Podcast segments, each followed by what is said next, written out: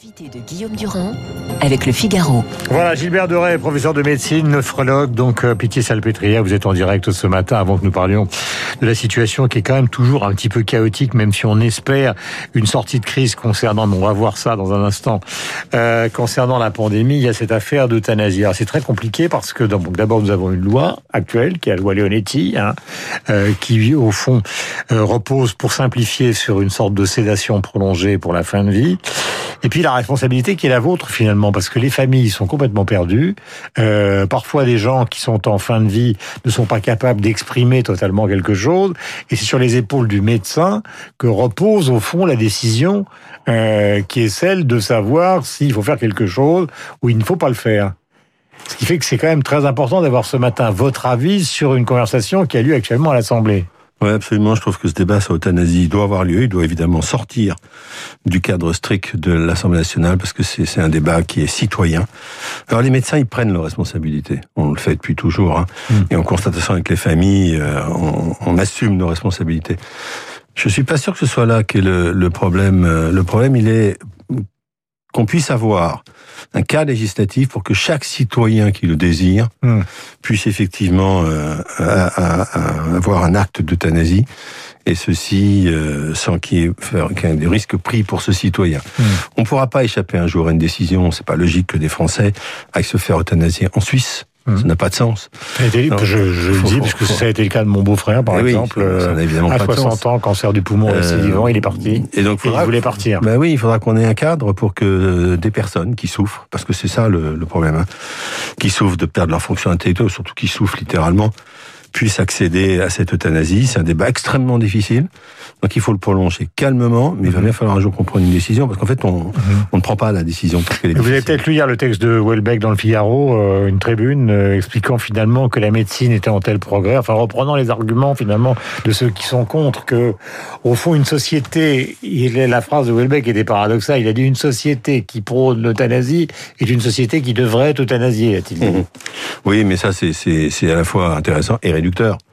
Bien entendu que je, moi j'ai plein d'exemples hein, de personnes qu'on pensait condamnées et qui ont vécu plusieurs années dans de bonnes conditions. Bien sûr que c'est pas facile de décider un acte mmh. d'euthanasie, et bien sûr que ça ne doit certainement pas être une arme mise entre les mains des médecins sans qu'il y ait aucun contrôle. C'est là d'une difficulté. Il faut trouver le juste équilibre entre le fait que euh, il y a plusieurs choses. Un, juger de ce qu'est la qualité de vie d'une personne pour ces dernières semaines ou mois, hmm. c'est difficile, c'est impossible. Hmm. Et un médecin ne doit pas faire ça. Hmm. Je n'ai pas à juger si les six derniers mois d'une personne valent ou valent pas quelque chose. Certainement pas. Et la deuxième chose euh, auquel il faut faire attention, c'est quel programme médical? Les oncologues, vous en parlerez très bien, qui fait que on peut être euh, considéré comme mourant aujourd'hui et, et, pas guéri, mais en tout cas parfois guéri. Hein. Moi, j'ai vécu en 95 l'arrivée des premiers médicaments du HIV. Hmm. Des personnes à l'hôpital mourantes qui sont aujourd'hui vivantes. Hmm. Oui, il faut faire très très très très attention, hmm. mais on a quand même besoin d'un cadre pour pouvoir décider. C'est ce qui se passe avec la pandémie donc euh, et avec le vaccin, puisque on se souvient de ce qui s'est passé au début et on connaît maintenant la situation. Alors il y a, y a, beaucoup de questions sur cette affaire-là. On va essayer de les prendre les unes après les autres. Euh, ces questions. D'abord, il y a un gros problème AstraZeneca. Euh, aujourd'hui. Euh, je lis par exemple dans le Figaro euh, un généraliste qui dit moi je fais tout ce que je peux pour expliquer aux gens que les bénéfices risques, malgré les risques de thrombose qui sont soulignés par l'agence européenne du médicament, sont quand même beaucoup moins importants que les bénéfices de la vaccination AstraZeneca et pourtant les gens n'en veulent pas. Moi, je comprends hein, la réaction du public qui nous entoure, qui se dit, mais moi, pourquoi j'aurais celui-là, que j'en ai un autre, qui potentiellement serait aussi efficace et ne serait, euh, serait moins toxique. Euh, on va essayer d'être simple et clair. Euh, la tolérance Vous savez vaccins... votre parole sur cette affaire-là, votre parole, la parole des, des, des, grands profs de médecine est extrêmement importante. Hein. oui, mais je, Parce que les gens, ils décident ou ils décident pas en fonction de ce qu'ils entendent comme ça tout d'un coup. Conscient. Dans une pharmacie, chez un médecin, chez leur généraliste, leur voisin. Absolument, j'en suis parfaitement conscient.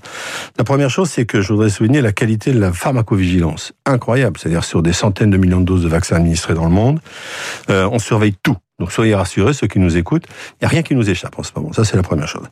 Pour AstraZeneca, pour l'instant, on a un doute sur la possibilité de thrombose et ces caillots dans le sang, en particulier cérébraux.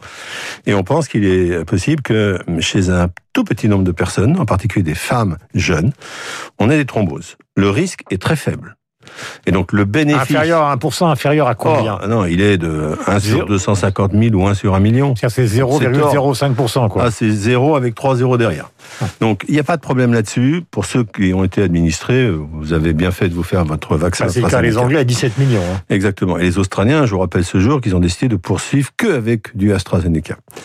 Et après, on va être dans la nuance. C'est-à-dire, vous avez des pays qui ont dit, comme l'Australie, bon, nous, on continue. D'autres qui ont dit, on arrête tout. Et d'autres, comme l'Europe, la France, l'Allemagne, qui ont dit, écoutez, on va pas faire en dessous d'un certain âge. Pourquoi? Mmh. Parce qu'en fait, ça n'a été observé qu'en dessous de cet âge-là. Alors, en mmh. France ou en Allemagne, c'est 60 ans. En Italie, c'est 60 ans.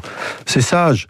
Donc, en fait, on procède de façon très calme en disant, écoutez, puisqu'on a observé après la première dose, plutôt chez des femmes de moins de 50 ans ou de 55 ans, on va pour l'instant pas le faire chez ces gens-là. Donc quand vous faites comme ça, vous êtes en totale sécurité. Mais le trouble il est là, Gilbert. Mais bien sûr qu'il est là. Mais bien sûr qu'il est là. Et moi, cette familiarité. Il n'y a aucun problème, Guillaume. Mais c'est un problème tellement, c'est un problème euh, tellement important actuellement. Oui, mais parce que s'il n'y a pas AstraZeneca, et... c'est pour ça que je termine, pardonnez-moi ma question. S'il n'y a pas AstraZeneca, il n'y a pas de sortie possible. Alors, pas tout à fait, parce qu'on est en train furieusement de monter en puissance. Ça, c'est la bonne nouvelle quand même. Mais je ne sais pas, même pas le message que je voudrais faire passer. Ceux qui nous écoutent, si vous avez eu de l'AstraZeneca, ne vous inquiétez pas, il va rien vous arriver. Ceux qui vont être vaccinés par l'AstraZeneca, hmm. dans le cadre qui a été défini, ne vous inquiétez pas, il va rien vous arriver. On prend des précautions extrêmes, et c'est bien. Mais vraiment, on, on, hmm. essaye de, de protéger. On protège tout le monde de façon magnifique. Hmm. Allez-y. Question, parce qu'elles sont nombreuses. Vous, vous êtes sur Paris, la région parisienne, Pitié-Salpêtrière. On dit que le taux d'incidence est en train de baisser, vrai ou faux? Non, il faut pas regarder comme ça. Il faut arrêter. C'est la question, pardonnez-moi. Je sais, mais c'est pas, c'est mon ton n'est pas après vous évidemment. Mais mais je suis frappé par le fait depuis des Alors mois. Alors que Rotner dit que dans le Grand Est ça continue terrible. Depuis des mois, on n'arrête pas de regarder les chiffres sur deux jours, trois jours. Ça n'a aucun intérêt. Il faut dézoomer. Il faut regarder un peu dans le temps. Une courbe, elle est jamais montante tout droit ou baissante tout droit. Il y a toujours des plateaux. Ça monte, ça baisse un peu. Donc pour l'instant, ce qu'on peut dire, c'est que nous sommes à des taux de contamination très élevés très élevé. 600 en Ile-de-France, c'est considérable. Mmh. Et que j'attends de voir avec beaucoup plus de recul quelle est la tendance. Mais moi, je vais vous dire, hein, rester à 600, parce que c'est ça qu'on est en train de me dire, mmh. ça va pas du tout. Hein. Je ne suis pas du tout satisfait des taux actuels qui sont un choix, en fait, mmh. dans le contrôle de l'épidémie. Donc c'est beaucoup trop tôt. Euh, question aussi, euh, c'est la une du Figaro aujourd'hui. Rien n'a été fait vraiment en matière. Alors là, il parle des pouvoirs publics en matière de réanimation, c'est-à-dire que euh, le président de la République parle maintenant de de de, de passer évidemment la, la barre des 10 000 lits, mais dit-il, on en est encore, enfin il le laisse entendre, on a encore bien au-delà de ce qu'avait prévu donc au mois d'août dernier Olivier Véran, à savoir 12 500. Vous êtes à la pitié salpêtrière. Quelle est la situation? Alors c'est très simple. D'abord, euh, dire qu'on pouvait faire quelque chose en 12 mois ou en 6 mois, c'est totalement illusoire. On va pas transformer en 12 mois 20 ans de politique sanitaire en France. Et on crée pas des lits de réanimation comme ça. On l'a déjà dit beaucoup sur les ondes. Il faut du personnel. Et donc il faut des années pour former un essai sur une infirmière. Donc c'était, il n'était pas possible de transformer le schéma. Deuxièmement, oui, on pousse les murs. Mais ça veut dire que Véran disait n'importe quoi au mois d'août. Euh, non, ce que je, je, je, vais pas le dire comme ça. Je pense que ce qu'il disait, c'est qu'on serait capable de pousser les murs. Et on pousse les murs. Mais attention, pousser les murs, c'est dégrader les soins. Vous passez pas de 5 000 à 12 000 sans dégrader les soins. Ça, ça n'est pas possible. Une réa qui on fonctionne... On parle même plus de 12 000, hein, c'est 10 000. Ouais, une réa qui fonctionne, par exemple, à 150% c'est pas les mêmes soins qu'une réa qui fonctionne, comme d'habitude, à 90% mmh.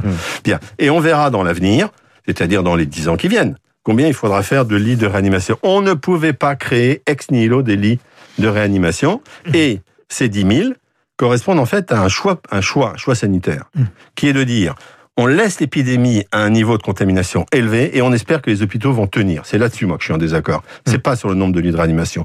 Et vouloir remplir des lits de réanimation, c'est pas bien. Parce que 30% vont mourir. Et puis les autres vont avoir des séquelles. Donc la, la bonne politique, c'était pas ça. C'était je ne veux pas de patients Covid ou le moins possible qui rentrent dans l'hôpital. Euh, à l'évidence, on des programmes, hein, que ce soit dans le privé ou dans le public, euh, tout le monde le sait, pour un certain nombre de maladies qui sont considérées à tort ou à raison comme accessoires par rapport à des cancers qui évidemment ne sont pas déprogrammés, par exemple des prothèses de la hanche, etc., etc.